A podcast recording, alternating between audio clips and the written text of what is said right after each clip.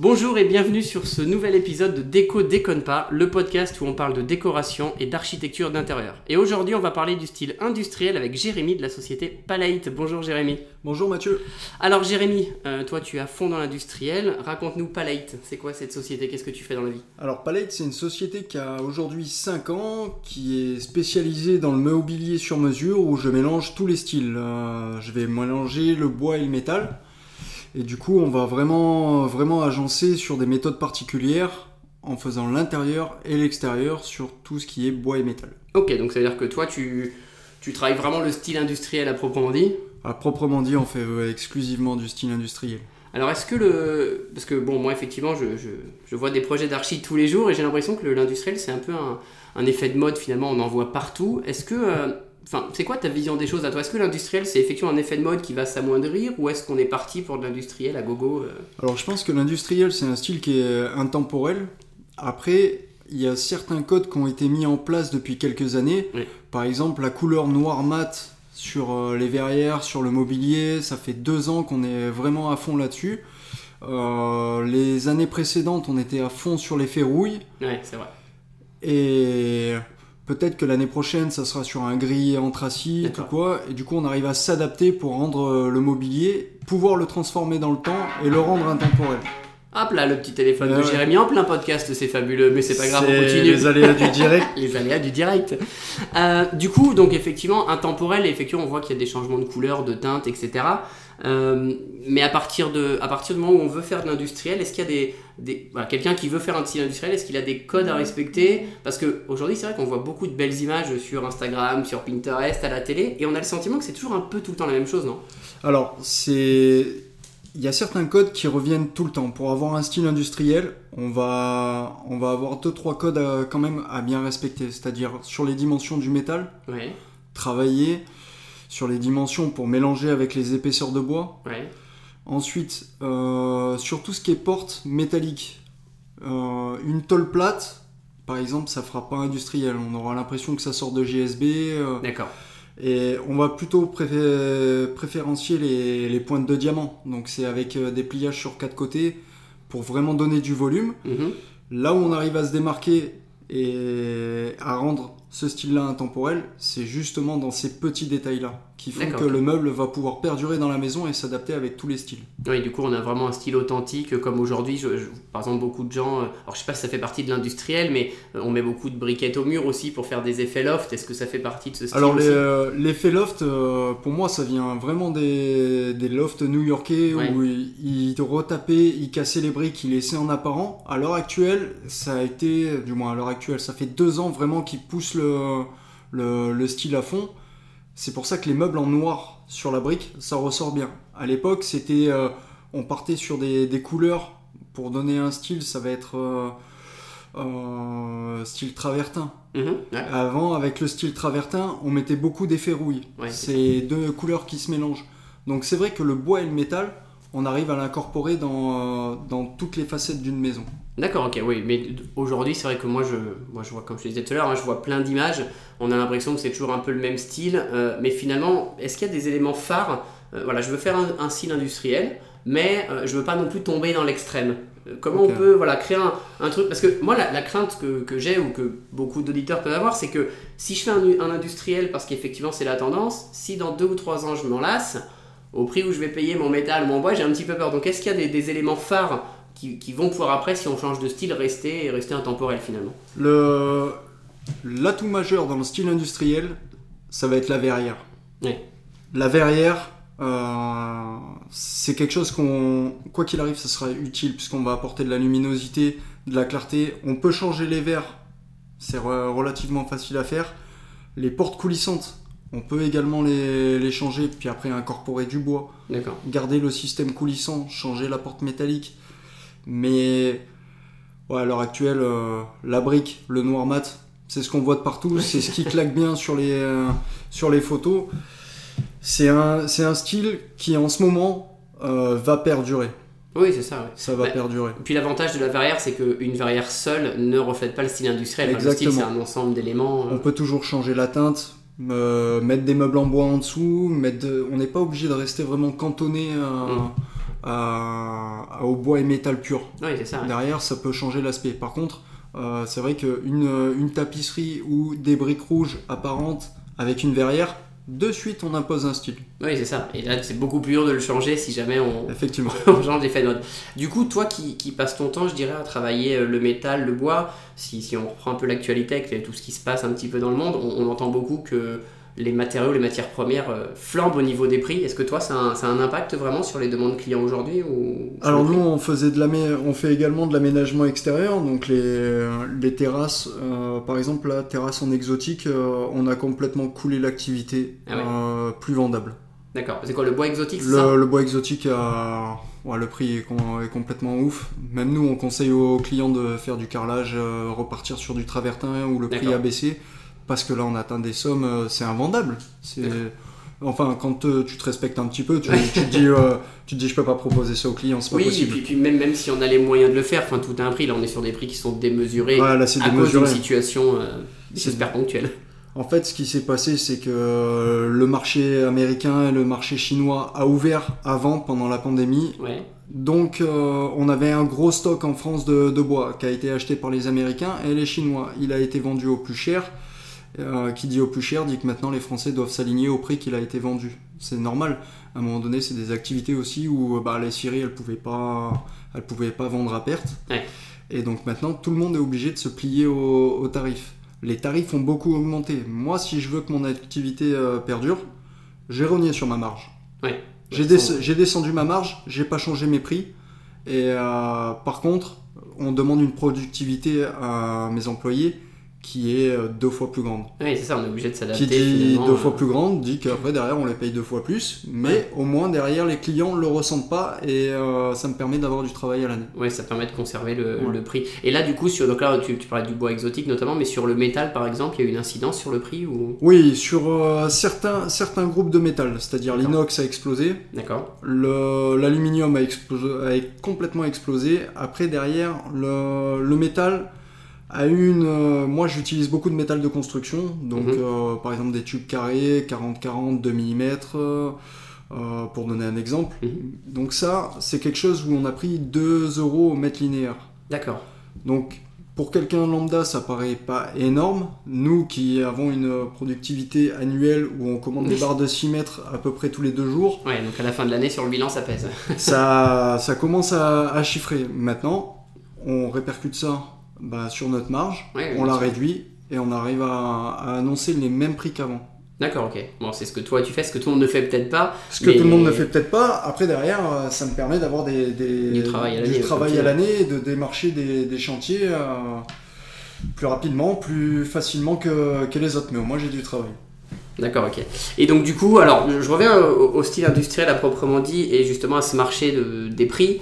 Euh, Aujourd'hui, il y a effectivement des, gens qui ont peut-être un projet d'aménagement chez eux. Il y a aussi des décorateurs ou des archis qui, qui peut-être nous écoutent et, ont envie de conseiller de l'industriel à leurs clients. Aujourd'hui, pour pallier, je dirais, cet effet crise, qu'est-ce que tu leur conseilles comme effectivement type de métal? Est-ce qu'il faut vraiment le faire en ce moment? Est-ce qu'il faut avec dirais, ces prestataires de services, avec des gens comme toi, est-ce qu'il faut aller les voir pour justement sélectionner le, le bon métal? Est-ce qu'il faut complètement abandonner le bois? Euh, Qu'est-ce que tu leur as au Alors, conseil? à l'heure actuelle, par exemple, tout ce qui est bois français, il faut l'oublier. Bois foncé? Euh, français. Français, pardon. pardon, c'est moi. Euh, tout ce qui est bois français, il faut un petit peu le mettre de côté. Ça, alors, des fois, nous, on travaille dans les Hautes-Alpes, le mélèze a pris énormément, on va le déconseiller.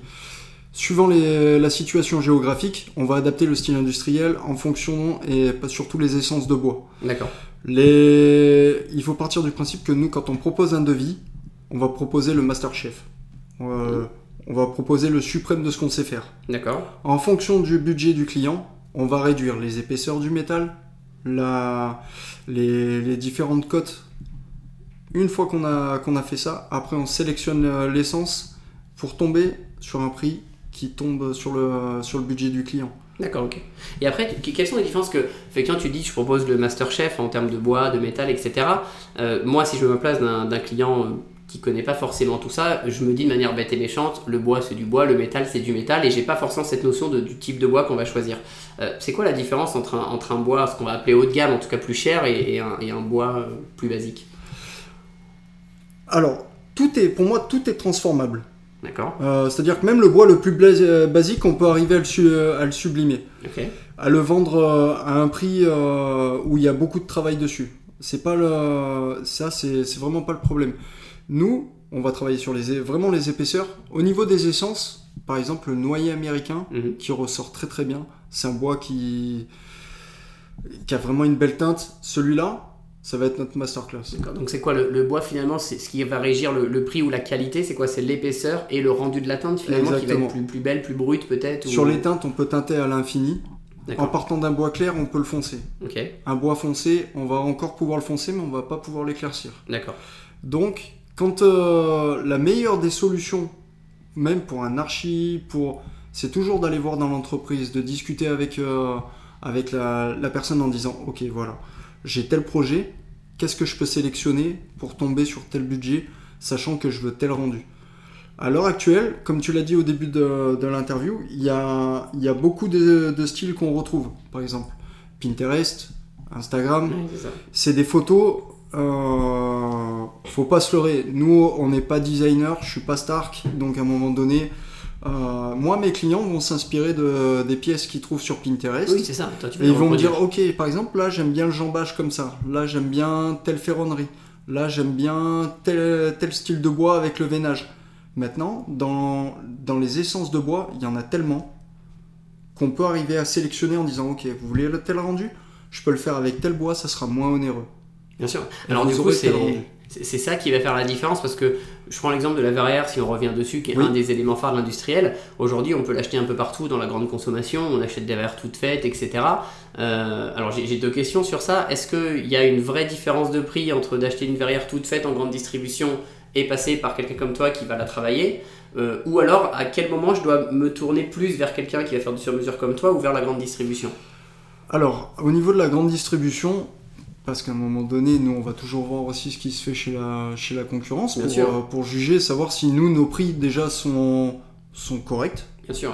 Donc, euh, on se renseigne beaucoup. Moi, ce que je vois en GSB, c'est que les cotes, elles sont standards. Toujours. 1 mètre, 1 mètre 50, 2 mètres. Moi, je fais du sur-mesure.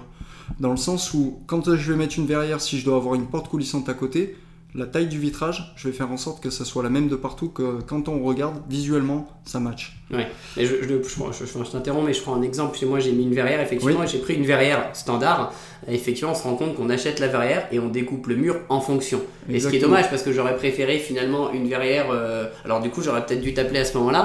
mais est-ce qu'il y aurait eu une incidence sur le prix, euh, je dirais significative? Parce que. Alors, dans les, dans les GSB, ils vont utiliser de l'aluminium qui fait 1 mm et demi. Mhm.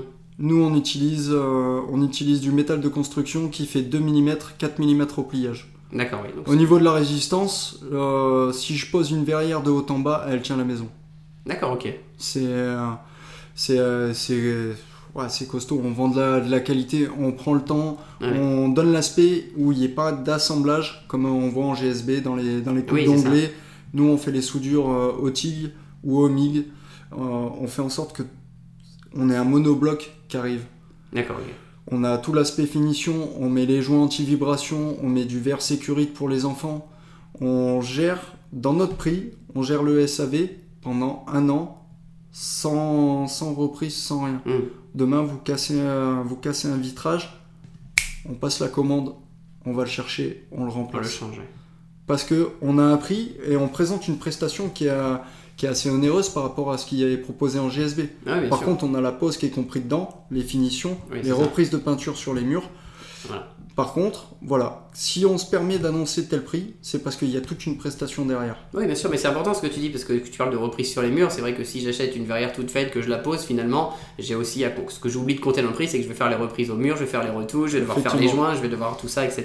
Donc si, si je résume, si je veux aujourd'hui un style industriel, effectivement, ce qui va primer, c'est la, la qualité du matériau du bois parce que finalement, si on prend du standard, euh, bah, on a un style, je dirais, qui ressemble à une photo Instagram, mais qui n'est pas du vrai industriel. Avec, voilà, vaut mieux avoir peut-être des matériaux bruts. Après, sont- euh, après c'est là où euh, moi je dis pas de, forcément d'aller voir euh, spécialement les, les ferronniers, les menuisiers métalliques, les menuisiers bois. C'est vrai que si quelqu'un recherche et recherche un style industriel, trouve son bonheur parce qu'il a une ouverture de 1 mètre, à un moment donné, dans son budget, je serai toujours au-dessus. Ouais, il y a la raison du prix, bien sûr. Donc euh, autant qu'il aille en GSB, après nous derrière on peut lui facturer. Une pause, la reprise, euh, le truc, on l'a déjà fait poser des, des verrières qui sont pas de, pas de chez nous, ça nous dérange pas, on sait le faire.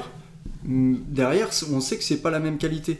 Oui, bien sûr. Si, Oui, le, si le client en est conscient et qui veut un style par rapport à, il faut, il y a toujours la notion du portefeuille. oui, parce ça, que- quoi qu'il arrive, on est tous, euh, tous logés que à la même enseigne. exactement, on est tous logés à la même enseigne.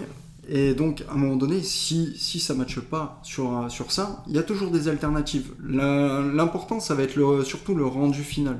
Oui, c'est ça. Si le rendu est à la hauteur de, de ce que le client souhaite, on a tout gagné. Voilà, c'est comme je dirais dans tous les projets d'archi, c'est qu'il y, y a le côté esthétique et l'aspect qualitatif, et on peut aussi faire des très belles choses sans forcément une grande qualité, mais ça peut suffire. Et puis il y a des fois où on a besoin d'avoir du sur-mesure, on a besoin de plus de qualité, on a envie de plus de qualité aussi, Effectivement. et ça se ressent sur le matériau, mais forcément sur le portefeuille un petit On peu. fait de- donc moi comme j'ai une menuiserie métallique, une menuiserie bois, je fais des, des projets euh, de magasins où on, re- on crée les concepts intérieurs, on crée les, les magasins du sol au plafond Mm. avec le mobilier incorporé dedans, Ah oui. où on a tous les lots et on fait tout l'ensemble, comme de la petite étagère. Oui, c'est ça. Oui. Donc euh, je, fais des, je peux faire des étagères à 20 euros comme, euh, comme des gros chantiers, ça nous dérange en rien du tout. Oui, c'est ça. Mais ça, ça L'important c'est de répondre que- à un panel de, à un panel euh, de clients de différents. clients différents et puis euh, toutes les erreurs qu'on fait ça nous permet de d'anticiper et de toujours progresser ce qui est plutôt pas mal Ah, mais ce qui permet aussi de montrer aux, aux gens qu'on on peut faire un style industriel sans forcément. Alors oui, ça peut coûter un peu plus cher, mais pas forcément. On peut aussi avoir des, des très beaux produits, comme tu dis, des petites étagères, des tables basses, des choses qui sont de manière qualitative, qui sont pas forcément beaucoup plus chères que, que la grande distrib. Et à côté, on peut aller aussi sur du, sur du beau haut de gamme. Enfin, en tout cas, tu es d'accord pour dire que l'industriel a encore de, de beaux jours devant lui, du coup. effectivement l'industriel ça va être euh, je pense que c'est fait pour perdurer euh, et ça va ça va gagner en, en intensité et en qualité Ça marche. Merci beaucoup, Jérémy. de rien À bientôt. Maintenant que vous savez tout sur le style industriel, il n'y a plus qu'à vous y mettre. Ça va pas être évident, mais il y a des gens pour, euh, pour vous aider, pour vous entourer. Je vous dis à bientôt dans un prochain épisode.